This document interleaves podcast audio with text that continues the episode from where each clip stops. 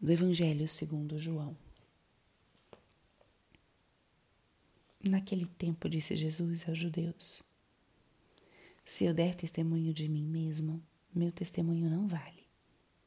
Mas há um outro que dá testemunho de mim, e eu sei que o testemunho que ele dá é verdadeiro.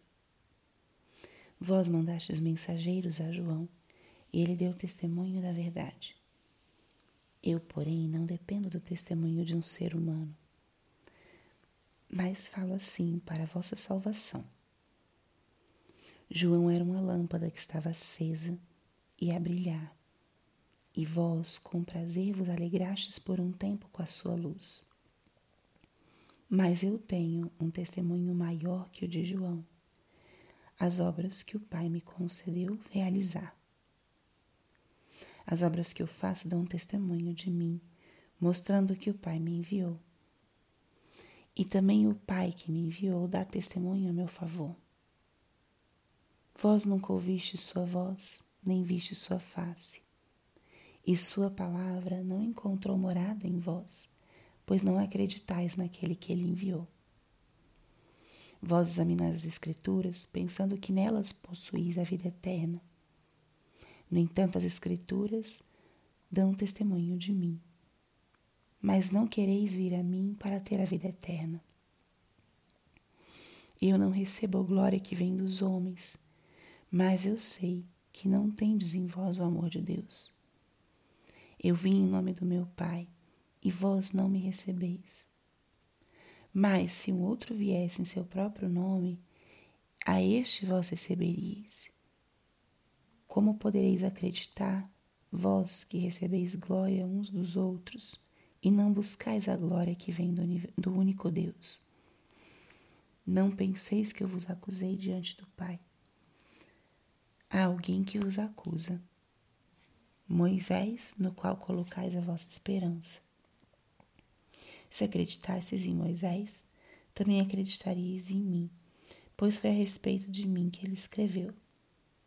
Mas se não acreditais nos seus escritos, como acreditareis então nas minhas palavras? Espírito Santo, alma da minha alma, Ilumina minha mente, abre meu coração com teu amor, para que eu possa acolher a palavra de hoje e fazer dela vida na minha vida. Estamos hoje na quinta-feira da quarta semana da quaresma. E como podemos nós hoje contemplar, meditar nesse trecho da palavra? continuamos escutando o Evangelho de São João, capítulo 5 do Evangelho de São João, onde Jesus, depois de ter curado aquele paralítico, faz um discurso sobre a sua identidade, sobre a sua missão e a sua relação com o Pai. Jesus aqui apresenta vários elementos que caracterizam a sua missão como nosso Salvador.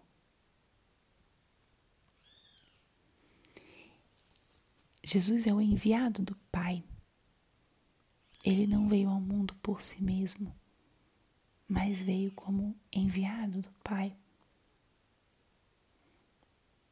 E essas palavras de Jesus demonstram um certo sentimento de dor, de frustração,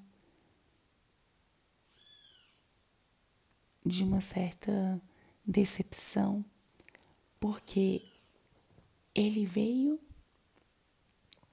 e os seus não o receberam. Essa mensagem fica muito gravada em todo o Evangelho de São João. O povo eleito, os judeus, não acreditaram e não aceitaram Jesus como Messias Salvador.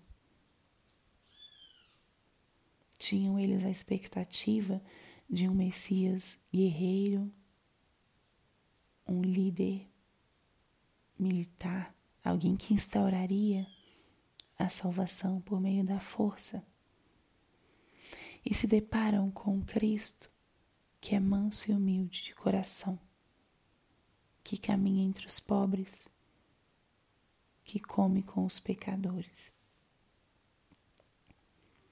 E nesse trecho de hoje, Jesus vai mencionando como ele veio, ele é enviado do Pai e o Pai da testemunha dele, mas aqueles que deveriam receber essa mensagem e essa salvação não o acolheram. E é doloroso para Jesus constatar que eles acolheram ou acolheriam outras pessoas, mas não acolheram o próprio Deus. Buscam provar Jesus, mas não estão abertos àquilo que Jesus quer revelar e ensinar.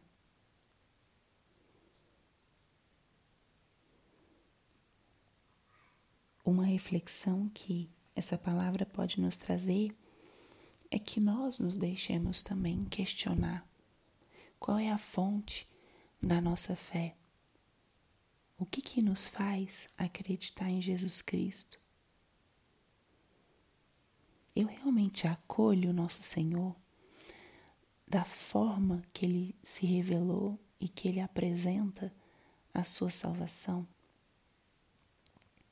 Ou eu sou seletivo e quero escolher acreditar naquilo que me convém ou naquilo que faz sentido e tem lógica segundo a minha própria mentalidade. Jesus, ele desconcerta a gente, ele surpreende. E para a gente acolher a mensagem é importante a gente estar aberto a proposta de Cristo. A gente acreditar que o caminho da salvação que ele escolheu é um caminho de cruz, humilhação, sofrimento, purificação. Não é um caminho de glória, de êxito, de fama. As conquistas são interiores de conversão, de transformação. Esse é o caminho que Jesus propõe. E os judeus, os mestres da lei, entendedores das escrituras, das profecias, da tradição, se fixaram tanto na sua própria interpretação que não foram capazes de captar a essência que estava presente em Cristo. Aqueles que captaram, acreditaram, seguiram e se deixaram transformar. Aqueles que não resistiram, questionaram e não acolheram a proposta de Jesus. Não creram. Nós estamos nos aproximando dos dias santos, onde vamos contemplar a paixão e morte de Jesus e a sua ressurreição. Vamos contemplar um Deus que resiste às tentações, que acolhe o sofrimento e a cruz, a condenação injusta, e escolhe esse caminho para nos resgatar e nos salvar. É uma grande lição. Então hoje, à luz desse evangelho, renovemos hoje a nossa fé e digamos a Jesus com muito amor e muito carinho: Senhor, eu creio. Digamos da mesma forma que Pedro falou alguma vez: Senhor, a quem iremos? Só tu tens palavras de vida eterna. E Jesus fala disso aqui. Não quereis vir a mim para ter a vida eterna.